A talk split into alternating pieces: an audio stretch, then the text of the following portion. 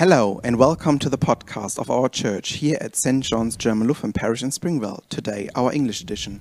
We are the German Lutheran Church in Southeast Melbourne, where we also speak English, and we welcome you to our podcast today. Our topic today is our building project. We are looking forward to talk with Gisela and Frank about the upcoming changes to services, groups, and the building site in general. And we also have an inspirational word from the Bible to encourage, to strengthen, motivate, comfort, lift you up, and sustain you in the coming hours and days. Welcome, Frank and Gisela. You are our guests today. On Thank behalf Peter. of our finance committee, of our building committee, we, we are happy to have you here and to talk with you today about upcoming building works. Good. Uh, yes. Hello, Peter and uh, Tim. Thank you very much for inviting me. Nice to have you here. Frank, let's talk about the timeline. Can you give us a specific date? How does this year look like from the building point of view? Uh, yes, I can, Peter. As uh, well, probably not many people are aware, but uh, the the tender process is now closed, and uh, the architects are assessing the bids, and uh, we are hoping by the end of February, early March, to have uh, chosen a builder, and uh, the the start timeline that we're looking at is pretty much the middle of March, around the uh, the fifteenth of March, to start the build. And preceding that, uh, we're looking at uh, in the first week of March uh, dismantling the playground, demolishing the playground. And uh, in the second week of March, starting the 8th, um, we're looking at uh, taking out the kitchen in the large hall. So from the 8th, pretty much onwards, um, the facilities uh, are not going to be available. Okay, so that means on the 4th of March we still have our Seniorenkreis here. Yes, yes. The, Beautiful. the hall will still be available for that. Um, and uh, yeah, we're not we're not doing anything in the hall until uh, the eighth of March. Good. And how long, Frank, how long do we look um, to, to have the building works going on?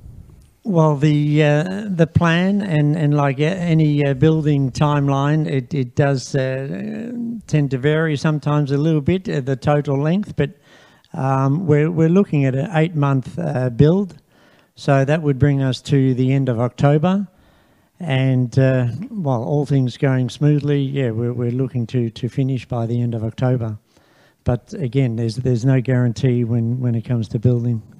Sure, there might be some delays, or it could be even faster than that. Who knows? Anything's Um, possible. Yeah. That sounds great. It's exciting, isn't it? Absolutely. I'm Finally. excited. I really can't believe that uh, the, the building works are starting after the preparation time. You know, when when then it's really happening, it's doesn't seem real, isn't it? The, yeah, the moment is upon us. Yeah. Yes. Yes, it is. It is getting close, and uh, yeah, I think it's very exciting um, because from from the building point of view, we've been working on this for for a couple of years now, and uh, so it's been been a long process, and it'll be great to see uh, uh, the build actually uh, commence. I think the evidence too in the next couple of weeks will be the most obvious because there'll be all sorts of things happening that will be more visible. The uh, playground equipment has to be demolished and the shipping container needs to be removed. So um, yes, I think it's uh, going to be far more obvious now the the activity that we're experiencing. Actually, I have a question. As it starts on the 8th of March? You said with the playground and and so on. I think volunteers are very welcomed as well to help you guys to disassemble the playground, for example, but also the kitchen. So when do we actually have the construction builders on site? Well, we, we would be presuming at this point that, uh, yeah, their starting timeline would be uh, uh, approximately the uh, the 15th of March, which is a Monday, um, which is uh, the following Monday after the 8th when we're uh, starting to uh, take out the kitchen. Yeah, they will uh, have to erect uh, fencing, which will block uh, access to uh, most of the site. Um, we will still retain access to the church and the small hall. The church will be used also for smaller meetings um, in that period, but uh, yeah, the large hall and, and the, the toilets will be out of action. Um, so we will have uh, portable toilets on site um, somewhere in the car park. We haven't quite uh, decided that one yet, but uh, um, yes, uh, we won't have access to the, the, toilets that are here. And is there any coffee planned as well after the service? Are we doing something like this? We we are looking at setting something up in the small hall. Um, we are considering possibly putting in a, uh, a temporary sink in there to uh, to accommodate uh, a bit of coffee and tea after church. So that is definitely um, a, a consideration. Yes. Okay. So please don't forget your jumper. As winter is approaching, it doesn't feel like it actually, as we have now summer again. But you know, June, July, it's cold, so Uh, I'm sure we can take it with uh, we can put a heater in the small hall. That uh, shouldn't be a problem. okay. We acknowledge that there are going to be some disruptions, but we'll try our very best to make it as comfortable and as, as easy transition as, as possible. And the elders are, are very conscious of that. Good, Yeah. good. What happens afterwards when we finish? I mean, in the meantime, we can't really do anything else in regards to the build other than keeping up our um, our regular activities in the church, having regular services, and um, so small group gatherings like perhaps a Seniorenkreis or Bastelkreis. The playgroup will meet regularly and um, will have its meetings here in the church. But what happens afterwards? How do we close? How do we celebrate this period? One idea is that uh, seeing last year we didn't celebrate the 60th anniversary of our church. We could uh, have some opening ceremony uh, celebration and also celebrate our 60 years of, of being here in Springvale as a uh, community and, and church. Um, and uh, yeah, I have uh, yeah, fond recollections of uh, the 60s of, of being here already then, so that's, that's quite a long time ago. So we have a big celebration, so that sounds good. Gisela, I have a question. As I had so many members already asking, and do we have, beside of COVID nineteen restrictions, a Christmas bazaar on the twenty seventh of November this year? You couldn't ask an easier question, could you, Tim? I I don't know, really have a crystal ball, you know. my my faith lies in a higher being than just staring into uh, the the, uh, the the crystal ball. But look, in all honesty, I think we are seriously working towards it, and it would be our goal to do that. Uh, every effort is being made that that will be the case. And uh, as Frank has already indicated, there are so many factors that could get in the way of the project timing. Uh, so COVID is, is only one aspect of that. There could be all sorts of other building delays. As we know, even uh, building supplies are being held up at the docks, uh, which could impact on, on uh, progress as, as we had hoped. Uh, so there's there's many factors, but absolutely we are working towards it. But I'm not in the business of giving promises Mm. of, of those sort of indefinite. So it's uh, it's it's impossible. I think it is also, especially with the COVID 19 restrictions. You know, we had the five days snap lockdown, and I think it's really hard. I think we need to be flexible in this way. But we, we need to remain positive, I think, you know. Oh, uh, and- absolutely. and to keep going as if, I think, would be probably the best. Yes. Yeah, we, Absolutely. we, we are very focused on trying to have the project completed by the end of October and uh, and touching a little bit on what Gisela said regarding um, supplies and that. Yes, there, there could be some issues there, but as, as much as possible, um, we have been uh, looking at, at using local supplies for our build. That has been a focus within the uh, the whole process. So quietly optimistic that we don't have too many hiccups in, in the supply side of, of our build. So um, yeah, we uh, keep our fingers crossed. Very good, very good. I would really love to hear that we're starting on the 8th of March. So, when you have anything in the big hall or somewhere else you need to have access to, please come before the 8th of March. Get it, put it somewhere else, especially when you're a group leader, finishing it before the 8th of March, as after that you don't have access to anything anymore. Gisela, I think you have also a very important note to that. Well, um, certainly we've had uh, a, a, lot of uh, work done already in the last few weeks in, in tidying up and coordinating everything so that we do actually have uh, space to uh, relocate things into the metal garage. And uh, gee, the uh, the last super garage sale that we had was a, a really good outcome, surprisingly, despite the, the, the semi restrictions that we had.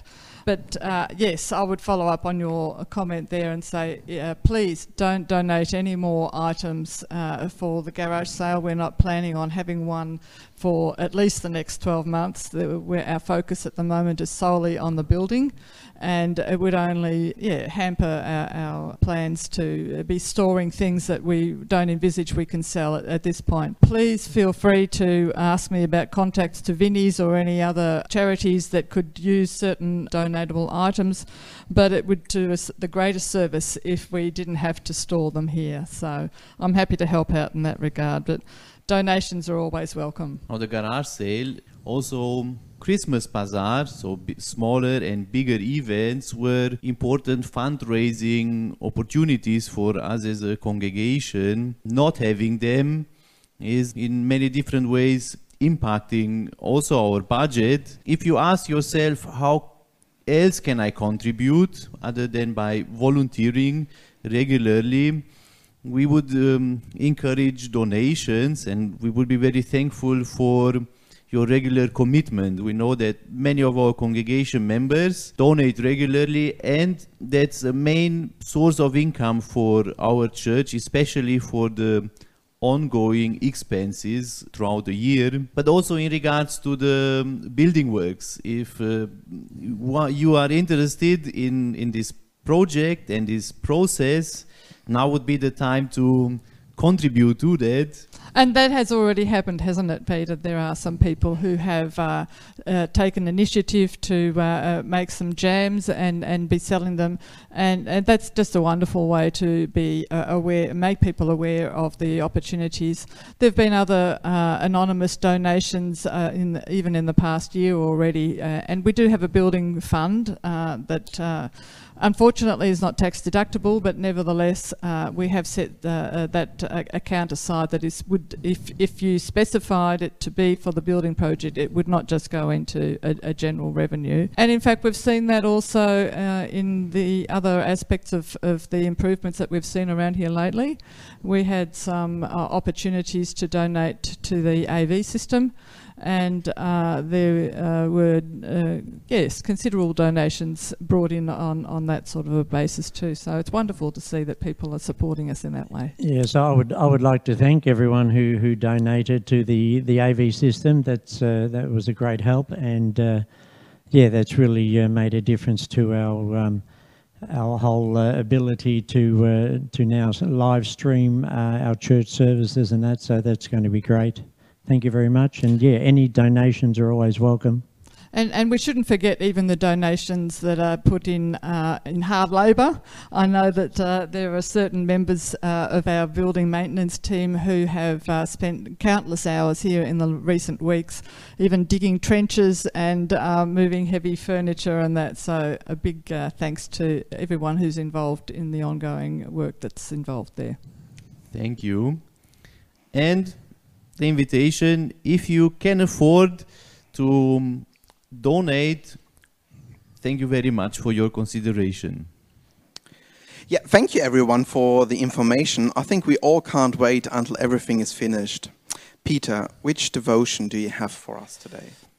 I uh, was thinking about our topic today and um, thought about a passage from the First Corinthians chapter 3 where Paul writes the one who plants and the one who waters work as a team with the same purpose. We work together as partners who belong to God. You are God's field, God's building, not ours. Because of God's special favor to me, I have laid the foundation like an expert builder. It's a nice image to illustrate this journey. And there is this known story. I'm sure you you might have heard it, uh, and you can and you can um, describe it in different ways. One would be like this: three men working on a building site were doing the same kind of work. One day, they were asked to describe their work. And one said, Well, I shovel dirt into a wheelbarrow, push it across the site, and empty it. And the second said, I come to work to make a living, to put food on the table, and a roof over my kids' heads. And then I go home. And the third said, I'm privileged to be building a cathedral. The first saw work as a drudgery, the second as means to an end, and the third, however, had a sense of the overall purpose in what he was doing. Now, when Paul talked about this work and that his fellow workers, he said, We work as a team with the same purpose. And that purpose was to build God's building, as he described it.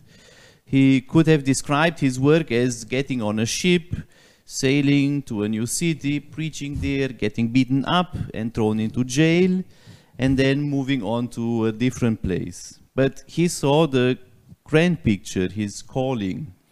He was building God's building, the church.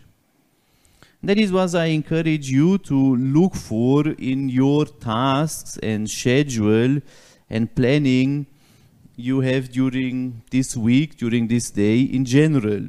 Remember that you are actually doing and that happens in a context. Might seem meaningless or it might seem like chore sometimes, but it happens in, in a big context remember what you are actually doing, and I encourage you, dear listeners, as a congregation, in the same way too. Building or renovating our premises in, is only one aspect of what we hope St. John's or renovating our premises is only one aspect of what we hope that St. John's works for.